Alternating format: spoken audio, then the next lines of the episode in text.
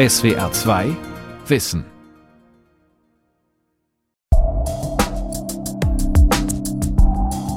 Ein grundsätzliches Problem ist natürlich schon, dass wir so Zahnästheten geworden sind, weil man so gewohnt ist, dass alle so Perlen im Mund haben und wenn ein Arzt sagt, das ist gut für ihr Kind, da ist man halt auch sehr verführbar. Die Richtlinien sagen eindeutig, dass Behandlungen aus kosmetischen Zwecken nicht finanziert werden müssen. Wir wissen aber, dass meist alle Jugendliche genau aus diesem Grund eine Zahnspange bekommen. Wir brauchen eine bessere Trennung. Was soll die Krankenkasse finanziell übernehmen und was nicht? Ich kann mich noch erinnern, dass ich immer die Hoffnung hatte, dass es eigentlich bald aufhört. Und das war aber im Endeffekt nie so, sondern es kam halt dann immer doch noch eine Zahnspange und am Ende halt eine feste, war dann nicht so cool in dem Alter. Die Kieferorthopädie ist fast so etwas wie der Rotlichtbezirk der Zahnmedizin. Also da gibt es wenig klare definierte Regeln. Zahnspangen. Luxus oder medizinisch sinnvoll? Von Ingeborg Hein.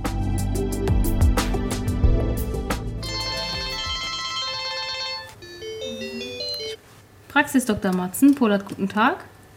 Geht es um die Kiefergelenksbeschwerden oder geht es um die Zahnstellung?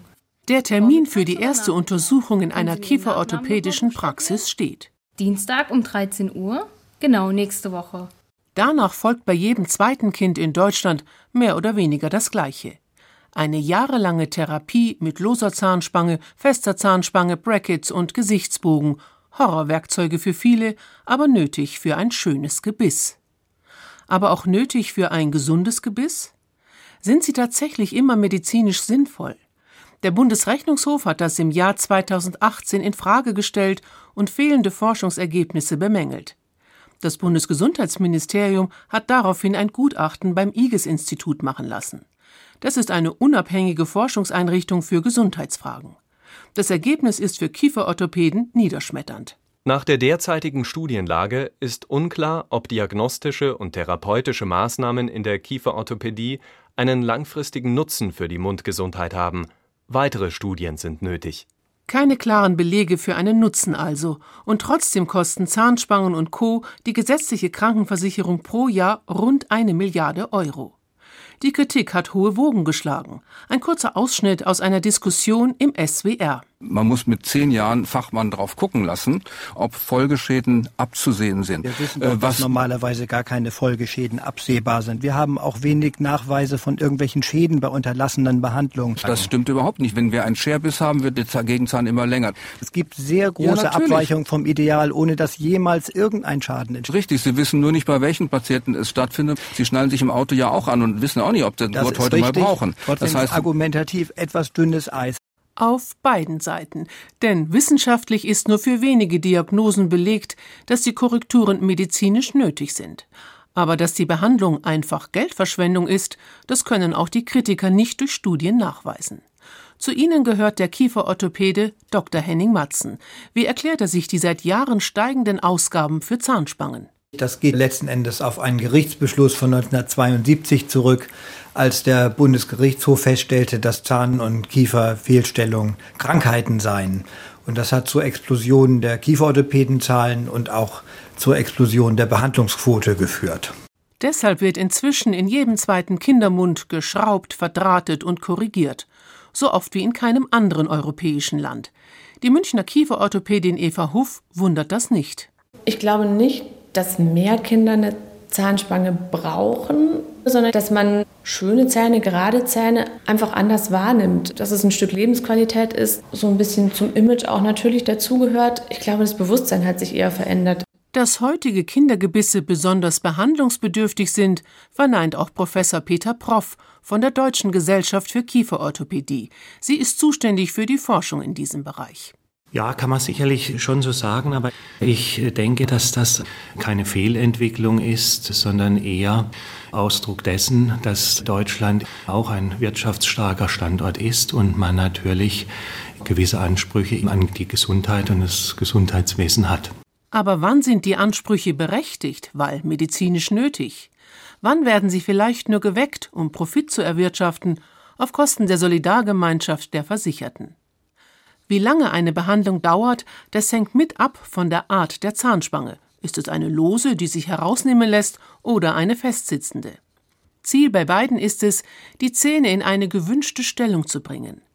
Bei einer festsitzenden wirken die Zugkräfte kontinuierlich 24 Stunden am Tag. Der ständige, mehr oder weniger starke Druck bewegt die Zähne langsam in die richtige Position. Sanfter wirken die losen, herausnehmbaren Spangen, die oft schon Kinder mit einem Milchgebiss bekommen. Henning Matzen verwendet ausschließlich feste.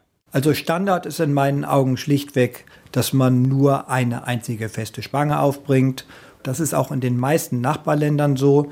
Was in Deutschland abläuft mit diesen vielen herausnehmbaren Spangen, ist im Grunde veraltet, ist eine deutsche Skurrilität. Beispiel Österreich. Dort ist die feste Zahnspange die Regel, die Behandlung entsprechend kurz, zwei Jahre. Anders als in Deutschland, wo Kinder meist mit einer losen Spange beginnen und dann eine feste bekommen. So verdoppelt sich die Therapie bis auf vier Jahre. Zudem hat die feste Spange den Vorteil, dass sie keine Mitarbeit der jungen Patienten erfordert. Die herausnehmbare vergessen sie schon mal gerne oder tragen sie nicht so lange, wie sie sollten, 14 bis 16 Stunden am Tag. Die konstante Zugkraft einer festen ist deshalb effizienter. Manchmal ist zusätzlich noch ein Gesichtsbogen, ein sogenannter Headgear nötig. Er wird an Kopf oder Nacken befestigt und mit der Zahnspange verbunden. Für Severin ein Marterwerkzeug. Ich hatte ihn ein halbes Jahr lang. Ich fand es einfach schrecklich, weil man hatte so ein Teil von der Nase, es hat die Kopfbewegung eingeschränkt und sieht einfach blöd aus. Also der Headgear, der ist zum Beispiel nötig, wenn sehr, sehr wenig Platz ist und der Backenzahn vorgelaufen ist und der Eckzahn dann keinen Platz hat, dann kann man damit zum Beispiel den großen Backenzahn wieder nach hinten schieben, um Platz für den Eckzahn zu schaffen. So Eva Huff. Sie verwendet auch lose Spangen. Ihrer Erfahrung nach haben sie bei einer leichten Fehlstellung durchaus einen Sinn, um etwa das Wachstum des Kiefers zu beeinflussen. Warum aber nutzen die meisten Kieferorthopäden nicht die eine oder andere Art, sondern in den meisten Fällen beide? Studien für die Notwendigkeit fehlen. Und doch empfehlen Ärzte oft beide nacheinander, so wie Lea. Bereits in der Grundschule bekommt sie eine lose Spange. Als sie dann mit 13 eine feste tragen soll, reicht es ihr. Weil ich eigentlich mit meinen Zähnen so auch zufrieden war. Also es ging ja nur darum, dass es schöner aussieht sozusagen und mir hat es aber so gereicht. Und ich habe ja auch keine Beeinträchtigung davon. Also ich habe jetzt keine Kopfschmerzen oder ich kann ja auch alles essen. Und deswegen habe ich mich dagegen entschieden. Eine Entscheidung, die sie bis heute, zwölf Jahre später, nicht bereut. Bleibt die grundlegende und wissenschaftlich unbeantwortete Frage, wann ist eine Zahnspange überhaupt notwendig? Henning Matzen, der als Mahner seinen Ruf weg hat, kritisiert, dass sie viel zu häufig verordnet wird. Es gibt eigentlich nur einen Grund, wo kieferorthopädische Behandlung zwingend ist, das sind die Lippenkiefer-Gaumenspalten. Eine sehr seltene Fehlbildung. Was wir normalerweise behandeln, sind Optionen. Und zwingende Indikationen für kieferorthopädische Behandlung gibt es verschwindend wenige. Und doch unterhält er zwei Praxen in Mannheim und Ludwigshafen, denn er behandelt wie seine Kollegenschaft zusätzlich andere Auffälligkeiten. Am Anfang steht natürlich die Diagnose bei den jungen Patienten. Deshalb zurück in die Praxis zu Yusuf, 14 Jahre alt. Ihn stören seine schiefen Zähne. Dann einmal aufmachen bitte und jetzt beiß mal zusammen. So ist gut, danke. Alle bleibenden Zähne sind da und gesund. Und ein bisschen schief ist es, das gebe ich zu. Dazu kommt, dass seine Zähne zu eng beieinander stehen. Ich würde dir eine festsitzende Zahnspange machen, ein kleines Metallbracket auf jedem Zahn, die man auf die Zähne draufklebt. Das sind einfach Griffe, dass der Draht, der da eingefügt wird, die Zähne bewegen kann. Das würde alle Zähne gerade machen. Die Behandlungsdauer würde ich auf neun Monate schätzen. Diese Zahnspange, wenn ich jetzt bekomme, kriege ich die dann direkt nach dem nächsten Termin oder dauert das eine Zeit lang? Ja, es dauert einige Wochen. Jetzt sind Fotos nötig, Röntgenaufnahmen, Abdrücke vom Gebiss und ein Kiefermodell. Es wird ein Behandlungsplan erstellt, den die Krankenkassen genehmigen. Eine reine Formsache. Sie zahlen bis zum 18. Lebensjahr auf Basis des KIK-Systems. KIK steht für Kieferorthopädische Indikationsgruppen. Fünf Schweregrade gibt es, sie sind bis auf den Millimeter genau definiert. Für die beiden ersten mit Abweichungen bis zu drei Millimetern zahlen die Kassen nicht, weil es dabei, so die Definition, um rein ästhetische Behandlungen geht. Sie zahlen erst ab Grad 3, wenn Fehlstellungen zu Kau- und Sprechstörungen führen können. Zum Beispiel bei der sogenannten großen Frontzahnstufe, wenn ein zu großer Abstand zwischen der oberen und unteren Zahnreihe besteht. Eva Huff. Das wird ein Jugendlicher oder ein Kind erstmal noch tolerieren oder jetzt noch nicht als Problem sehen, aber das wird später sicherlich Folgen haben, dass er mal ganz pragmatisch nicht ordentlich beißen kann. Eine andere häufige Diagnose ist der Kreuzbiss. Zum Beispiel beißt der Unterkiefer zu einer Seite. Das Kind ist noch im Wachstum. Letztendlich wird der Unterkiefer dadurch schief werden. Die Zähne werden ungleich belastet. Der Kiefer wird ungleich belastet. Mit Wahrscheinlichkeit wird das später mal zum Problem werden, weil die Belastung einfach ungleich ist. Sicherlich oder mit Wahrscheinlichkeit ganz exakt bestimmen lassen sich die Risiken also nicht. Genau das ist die Krux in der Kieferorthopädie. Es fehlt eine wissenschaftlich fundierte Basis, um ein Risiko verlässlich einschätzen zu können. Ebenso fehlen Langzeitstudien, die belegen, wie wirksam eine Korrektur auf Dauer ist. Es könnte durchaus sein, dass sich die Zähne später wieder verschieben. Solche Studien wären aufwendig. Goldstandard der evidenzbasierten Medizin sind sogenannte randomisierte kontrollierte Studien, Heißt, Forscher vergleichen über Jahre kontinuierlich jeweils eine Gruppe von behandelten und unbehandelten Patienten. Wer aber will ernsthaft sein Kind einem solchen medizinischen Roulette-Spiel aussetzen? Kindern also aus diesem Grund einfach eine kieferorthopädische Behandlung zu verwehren, halte ich für ethisch nicht vertretbar. Was also theoretisch gut klingt, gestaltet sich in der Praxis schwierig. Deshalb sind alternative Studienkonzepte gefragt, aber die gibt es bis jetzt nicht. Und deshalb gibt es zum Beispiel keinen Beweis dafür, dass unbehandelte Zähne eher für Parodontose oder Karies anfällig sind, wie es oft heißt. Professor Peter Proff von der Deutschen Gesellschaft für Kieferorthopädie. Über einen langen Beobachtungszeitraum besteht allerdings noch Klärungsbedarf.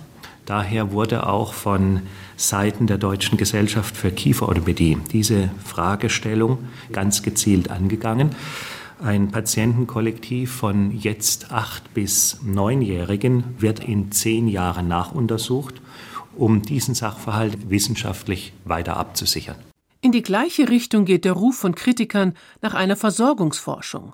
Sie untersucht, wie ein Gesundheitswesen funktioniert, welchen Bedarf es an medizinischen Leistungen gibt und wie diese finanziert werden. Und noch ein Defizit. Für Zahnspangen gibt es keine Leitlinien, die den aktuellen Stand der Wissenschaft enthalten. Daran können und sollen sich Ärzte und Ärztinnen orientieren. Bis jetzt entscheidet ein Kieferorthopäde mehr oder weniger aufgrund seiner Erfahrung. Für Dr. Alexander Spassow ein Unding. Auch er ist ein Mahner seiner Zunft mit einer eigenen Praxis in Greifswald. Er stellt ganz grundsätzliche Fragen. Wird die Lebensqualität verbessert oder nicht? Die Lebensqualität, ist es das äh, bessere Kauen oder ist es das bessere Aussehen? Haben die Jugendlichen wirklich Kauffunktionsstörungen durch eine Zahnstellung? Denn gerade aus diesem Grund werden ja jährlich in Deutschland über 400.000 Patienten unter 18 mit einer kieferorthopädischen Spange versorgt. Wo sind die Gesundheitsziele für die Kieferorthopädie? Mit anderen Worten, es fehlt an Standards, an denen sich Bedarf und Qualität einer Behandlung messen lassen und so wird oft auf Verdacht behandelt, wenn etwa der Kieferorthopäde vermutet, die Zahnstellung könnte später einmal Probleme beim Kauen machen.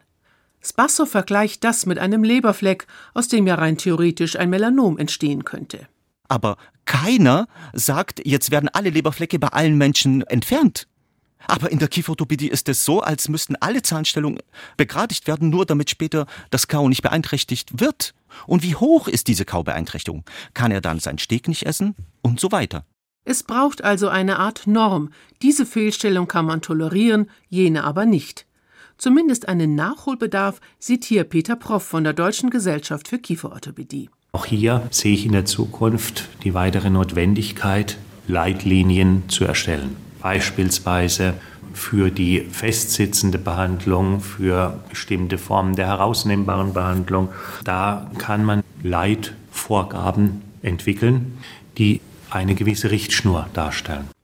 Was aber schon jetzt selbstverständlich sein sollte, ist eine umfassende Aufklärung. Sollte, denn es kann auch ganz anders sein. Sinja ist elf Jahre alt, als sie eine Zahnspange bekommen soll. Diagnose ein leichter Überbiss. Der Kieferorthopäde misst 5 mm. Pech, denn die gesetzlichen Kassen zahlen erst ab 6 mm. Die Familie sollte die Kosten also selber zahlen, erinnert sich die Mutter Manuela Schack. Ja, das würde um die 2000 Euro kosten. Dann habe ich gesagt, naja, warum wollen wir das dann machen, wenn die Krankenkasse von sich aus sagt, das ist nicht regulierungsbedürftig, warum müssen wir das dann tun? Da hat man, ja, das könnte schlimmer werden und dann könnte sie sich mit dem Unterkiefer ins Zahnfleisch des Oberkiefers beißen. Habe ich gesagt, ja, wie groß ist denn die Wahrscheinlichkeit, dass das passiert?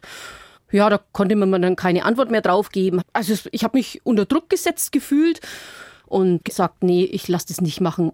Heute ist Sinja 14 und hat kein Problem durch ihren leichten Überbiss. Ihr Bruder Philipp dagegen wollte eine Zahnspange. Er hatte erst mit 14 komplett seine zweiten Zähne, die aber ziemlich schief gewachsen sind. Das lässt sich ändern, verspricht die Kieferorthopädin. Als seine Mutter die Details hört, ist sie geschockt. Bei meinem Sohn müssten Zähne abgeschliffen und gezogen werden und es würde ungefähr zwei Jahre dauern. Und der nächste Hammer kam, als ich gebeten wurde, mir auszusuchen, was für eine Behandlung ich dann will. Da gab es dann drei, vier Kostenvoranschläge, alle so im Bereich zwischen 2000 2500 Euro. Ich habe mir eigentlich gedacht, ja, das meiste müsste doch die Kasse zahlen. Nee, das machen sie nicht und da müsste ich woanders hingehen. Ich würde aber keinen Kieferorthopäden finden, der das macht auf Kasse und ich müsste mich jetzt hier entscheiden. Und sie hat sich entschieden für einen anderen Kieferorthopäden. Philipp bekam für ein halbes Jahr eine feste Zahnspange. Fertig. So selbstbewusst und kritisch wie Manuela Schack sind die wenigsten. Der Greifswalder Kieferorthopäde Alexander Spassow sieht in der Beratung seiner Kollegen ein klares Fehlverhalten. Der Kieferorthopäde hätte auf jeden Fall mehrere Behandlungsmöglichkeiten aufzeigen sollen. Mit Zahnentfernung, ohne Zahnentfernung oder auch belassen. Und für jede dieser Behandlungsmöglichkeiten dann die Vor- und die Nachteile erklären. Dann kann man auf jeden Fall immer eine gute Entscheidung für sich treffen und auch die Nichtbehandlung. Sicher, was Sinja und Philipp erlebt haben, sind Einzelbeispiele. Aber Beispiele, aus denen andere lernen können. Der Tipp von ihrer Mutter? Ja, auf den Weg geben würde ich dass man sich nicht in diese Schiene drängen lassen muss, allen Schnickschnack, bunte Brackets, dass man die in einer bestimmten Modefarbe haben muss oder durchsichtig oder irgendwelche Sachen, die man vielleicht gar nicht haben will, aufgedrängt bekommt. Dazu zählen außer modischem Schnickschnack Extras wie zusätzliche Röntgenuntersuchungen und Gebissabdrücke, die die Kasse nicht bezahlen. Das sind dann außertarifliche Leistungen, die privat abgerechnet werden. Auch sie sind dem Bundesrechnungshof ein Dorn im Auge. Er stellt in seinem Bericht fest, Selbstzahlervereinbarungen waren immer wieder Gegenstand von Kritik. Versicherte würden von behandelnden Kieferorthopädinnen und Kieferorthopäden zum Abschluss gedrängt. Das gilt ausdrücklich nur für die Behandlung bei Kindern und Jugendlichen. Aber natürlich haben auch Erwachsene kieferorthopädische Probleme. Zum Beispiel, wenn jemand durch einen Unfall einen Zahn verliert. Dadurch können die Nachbarzähne kippen und so das Kauen behindern. Hier zahlen die Kassen nichts, sondern nur in Ausnahmefällen, zum Beispiel bei schweren Wachstumsstörungen. Dann sind ein Kieferorthopäde und zusätzlich ein Kieferchirurg nötig, so Peter Proff. Dass zum Beispiel der Oberkiefer im Wachstum zurückbleibt oder der Unterkiefer überdimensional wächst, da passt einfach das Skelett von Ober- und Unterkiefer nicht zusammen. Das heißt, man muss das Skelett trennen und in eine Position bringen, dass eben beim Mundschluss wieder die Zähne so aufeinander kommen können, dass er beißen und kauen kann. Ein schiefer Zahn oder ein Überbiss bei Erwachsenen, nichts davon enthält der Leistungskatalog der gesetzlichen Krankenkassen. Aber beides kann am Selbstbewusstsein nagen und wenn schon Sohn oder Tochter ihr Gebiss korrigieren lassen, warum nicht gleich auch die Eltern? Da sind die Möglichkeiten natürlich etwas eingeschränkter, weil wir kein Wachstum mehr haben, insofern auch kein Wachstum mehr positiv beeinflussen können. Da spielt oft die Ästhetik eine Rolle, dass einfach der Wunsch ist, die Zähne schön nochmal gerade zu haben, dass man sich das jetzt auch so ein bisschen gönnt. Nach der Erfahrung von Eva Huff entstehen dabei teils übertriebene Vorstellungen. Ist so ein bisschen wie beim Friseur, wenn man mit einem Foto kommt und sagt, ich möchte, dass meine Zähne so aussehen, danach bitte. Oder natürlich auch, dass das Gesicht komplett verändert wird, die mit bestimmten Wünschen kommen, die nicht immer realistisch sind. Da muss man dann vielleicht noch mal so ein bisschen einfach drüber sprechen, was geht oder was geht nicht. Eine andere falsche Hoffnung ist, durch eine kieferorthopädische Korrektur seine Rückenschmerzen loszuwerden. Begradigte Zähne können aber keine Blockaden in der Wirbelsäule lösen. Henning Matzen. Da gibt es viele Forschungsarbeiten drüber. Wann immer da mal versucht nachzumessen, dann stellt man fest, dass kein belastbarer Zusammenhang zwischen Zahnstellungen und orthopädischen Problemen ist. Das ist leider eine immer wieder aufgewärmte Legende und ich würde wirklich jeden Rückenschmerzleidenden davor warnen, Geld in kieferorthopädische Behandlung zu stecken. Das sollte er lieber in Physiotherapie oder in Entspannungsverfahren tun. Fakt ist, Alternativen zur Kassenleistung sind keine Besonderheit der Kieferorthopädie. Die gibt es beim Augenarzt genauso wie beim Zahnarzt. Entscheidend ist die Art, wie sie angeboten oder mitunter aufgedrängt werden. Kieferorthopädin Eva Huff umschreibt es so. Da gibt es tatsächlich Kollegen, die das ein bisschen anders handhaben. Die versuchen schon, diese Zusatzleistungen, die wirklich anzubringen. Klar habe ich da auch Interesse daran, keine Frage, ne? aber machen die halt nicht. Zumindest setzt sie ihre Patienten nicht unter Druck.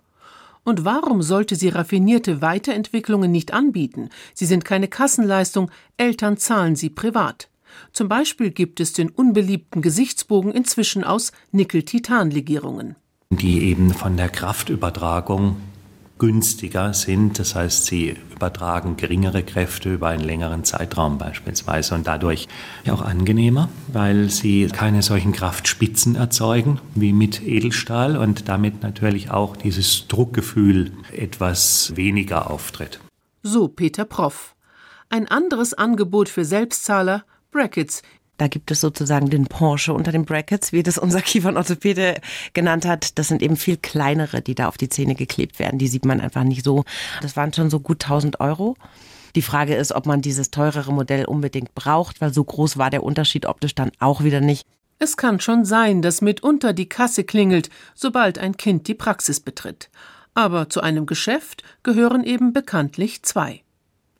Zumindest fragwürdig ist ein anderer Punkt, wie leicht sich Eltern verführen lassen, damit ihr Kind ein optisch perfektes Gebiss bekommt. Alles andere gilt als Makel. Eine Werbung wie Gesunde Zähne sind immer auch schöne Zähne kommt an, obwohl sie sachlich falsch ist. Manchmal wäre nur ein wenig Geduld nötig, so ist etwa nicht jeder schiefe Zahn behandlungsbedürftig. Peter Proff. Wenn beispielsweise die oberen bleibenden Schneidezähne durchbrechen, dann zeigt sich eine Lückenbildung. Und das ist für viele Eltern häufig also ein Grund zur Sorge und bringt sie dann zu einer Konsultation beim Kieferorthopäden. Dabei handelt es sich aber um ein harmloses Phänomen, das sich dann im Rahmen des weiteren Zahndurchbruches von selbst korrigiert. Jede kleine Abweichung von einer willkürlich gesetzten Norm soll korrigiert werden. Und es stimmt ja, die Optik verbessert sich. Ja, definitiv. Ich finde, dass viel auf Zähne geschaut wird beim Arbeitgeber, in der Gesellschaft. Ich merke jetzt schon, wenn ich Fotos von früher sehe, dass meine Zähne deutlich schöner sind als damals, weil es eben viel gerader ist da hat sich die Wahrnehmung ja auch geändert, weil wer weiß, wenn die dann mal 20 ist und dann Zähne hat, die ihr nicht gefallen, dann muss man sich vielleicht ja auch was anhören als Mutter. Wieso habe ich keine Spange gehabt? Weil man ja immer das Beste will. Verständlich. Aber ist jede Korrektur immer ein Fall für die gesetzliche Krankenversicherung? Wenn eine Zahnreihe ein Gesicht entstellt, hält Kritiker Henning Matzen sogar ästhetische Gründe ausnahmsweise für gerechtfertigt. Stichwort Hasenzähne. Gemeint ist ein starker Überbiss der Schneidezähne. Ich möchte mal sagen, bei den 10 Prozent hässlichsten Zahnstellungen im Jahrgang. Da kann man von einer psychosozialen Indikation sprechen. Das sind ja Kinder, die sind auch irgendwo stigmatisiert. Ja, beim Sprechen sieht man das. Das Auge fixiert einfach diese Fehlstellungen. Und das ist schon auch im Rahmen eines rational geführten Gesundheitswesens gerechtfertigt, solche Zahnstellungen zu korrigieren. Aber die Realität ist anders. Die Grenze zwischen medizinischer Notwendigkeit und ästhetischen Motiven ist oft fließend. Deshalb ist es höchste Zeit, der Verordnungspraxis auf den Zahn zu fühlen. Schon deshalb, weil eine kieferorthopädische Behandlung immer teurer wird. Vielleicht sogar zu teuer für unser Gesundheitssystem? Darüber macht sich Professor Urban Wiesing seine Gedanken. Er forscht am Institut für Ethik und Geschichte der Medizin an der Universität Tübingen. Er fordert, medizinische Leistungen müssen priorisiert werden. Es fehlt eine klare Trennung, was ist nötig, was nicht. Geht es um Ästhetik oder geht es um Funktionalität? Und vor allen Dingen, ist uns das so viel Geld wert, wie wir dafür im Augenblick ausgeben?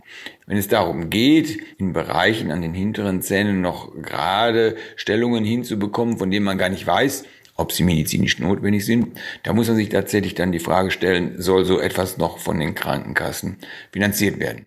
Das lässt das Bundesgesundheitsministerium aktuell klären.